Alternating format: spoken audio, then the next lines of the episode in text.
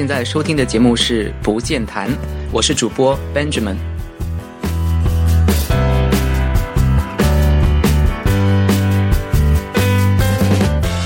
不见谈又跟大家见面了，上次录了大概十分钟的节目吧，真是把我给，真是把我累惨了。十分钟说起来好像很短的时间，但是你想一个人自言自语十分钟，还是挺不容易的。尤其像对我这种并不是真的是不太健谈的人，那么怎么办呢？反正节目已经开头了，就继续硬着头皮做下去就是了。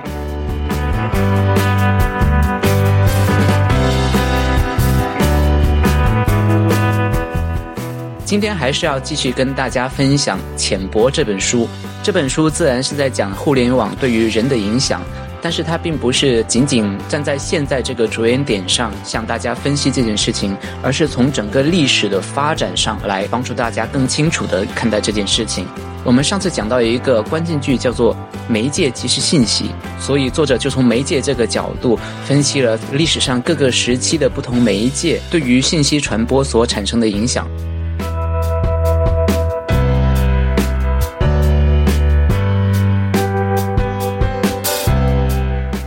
像我们中国通常讲起来都是说上下五千年的历史，但实际上如果真的能找到文字记载的话，并没有那么长。我们现在其实可以想象，最早的文字可能就是一些原始人在地上拿着树枝画一画，留下了一些符号，再到后来发展到用刀作为工具刻在骨头上，或者是刻在龟甲上。这种形式你其实写不了太多的字的，因为你这个书写的过程就非常的困难。所以以前我们看古代的文字记录，他们其实都会显得非常的精简。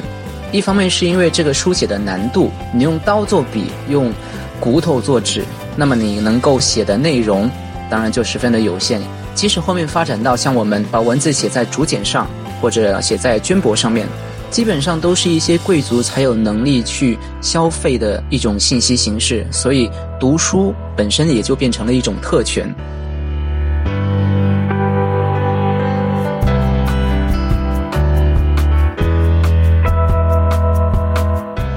这本书的作者尼古拉斯卡尔是个美国人，所以他自然讲的是欧美他们的文化史一路传承下来的历程。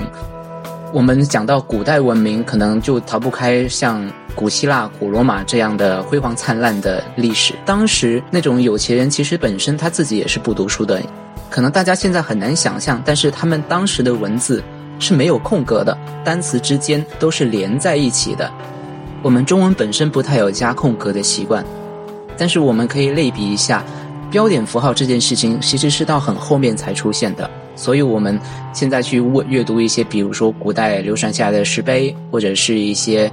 呃，古代的书简，会碰到一个很大的问题，就是你不知道要在哪里断句。这个在古人的教育里面，它其实是一项必备的训练，叫做句斗。那么我们现在，因为我们有了标点符号，所以基本上大家都缺乏句斗的练习。所以你要去，比如说你读石碑上的文字，那你可能碰到一个问题，就是你不知道要在哪里停下来。对于古代欧洲的文化人来说，他们的问题就是他们的文字全部都是连成一片的，所以大家就可以想象一下，读书其实是一件非常艰苦的事情。你要十分专心致志的去找到单词和单词之间的空隙在哪里，这样你阅读的速度就必然非常的缓慢。很多人读书其实是基本上不会默读的，默读是一种很很是一件很奇怪的事情。你读书一定要读出声来，这样才能够帮助你去理解这个文本背后的含义。很多贵族其实他们并不会亲自去读书，而是让他们的奴隶帮他们把书上的文字给念出来，他们只要听就可以了。以我们现在的体验来讲，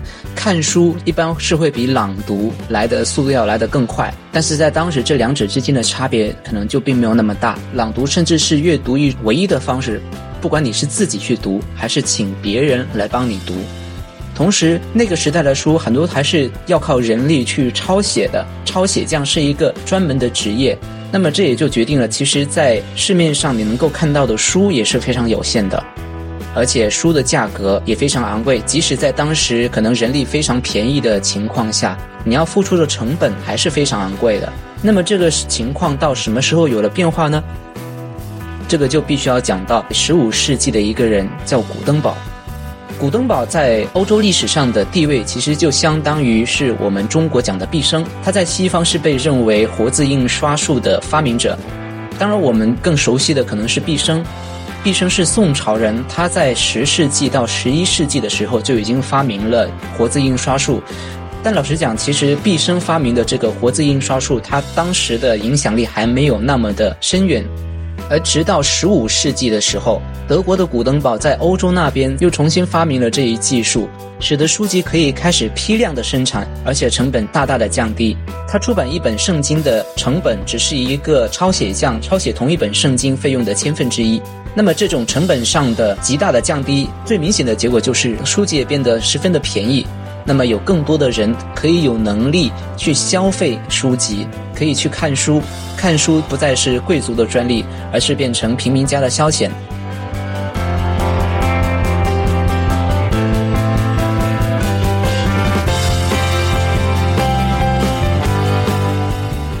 那么，随着活字印刷这一伟大发明，各种各样的书也同时像雨后春笋一样冒出来了。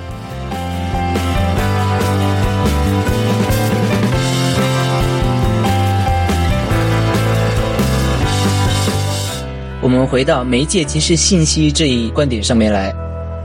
随着印刷术的发展，它改变的不光是书，不光是出版的方式，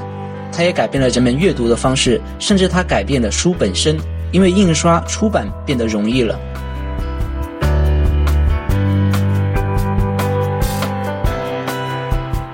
这时候市面上就不光是以前那一些贵族读的很经典的、很严肃的书，同时也出现了很多通俗的小说，甚至是一些色情的小说。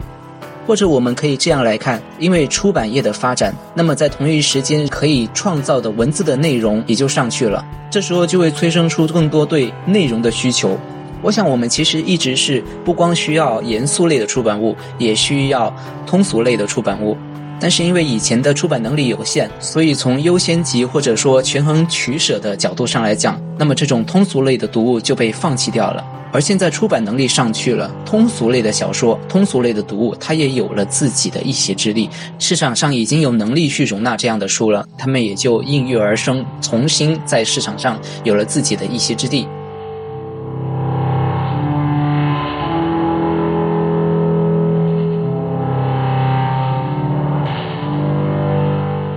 这一个逻辑其实可以同样的运用到我们后来的各种技术的发展，包括说报纸的出现。以前可能出版一本书快，虽然快，但是你起码还是要可能几个星期，甚至是几个月、几年的努力。报纸呢，它是每天都会送到你的面前的，它的时效性更加的强，同时也就意味着你出版一张报纸能够提供的准备的时间就更加的短。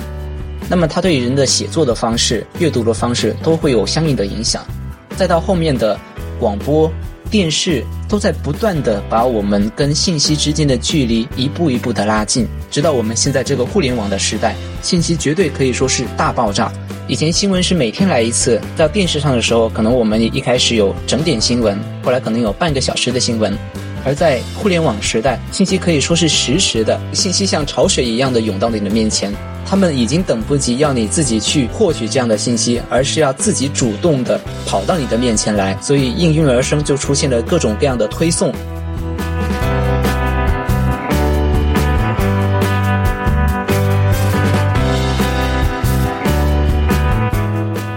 随着我们被这种潮水一样的信息裹挟其中的时候，我们也会发现，其实我们的注意力越来越没有办法集中了。我们会发现，我们现在已经很难静下心来花一个小时去读一本大部头。我们不断的被各种推送、各种提示音打断，甚至经常会产生幻觉。明明并没有什么提示，但是我们还忍不住拿起手机来看一下，好像听到了什么提示一样。我们似乎都不可避免的对这种提示音给控制住了。仔细想一想，其实各种信息并没有那么的重要，但是问题就在于。这种提示，它其实是根植在我们的大脑的反应机制里面的。人类可能有几百万年的历史，但是我们的文明史其实也才几千年。具体到我们现在突飞猛进的互联网时代，说到底最多也就几十年而已。换句话说，我们的大脑并没有时间来对这样的变化做出反应。我们的大脑其实跟原始人那种适应野蛮的生存环境的大脑并没有什么两样。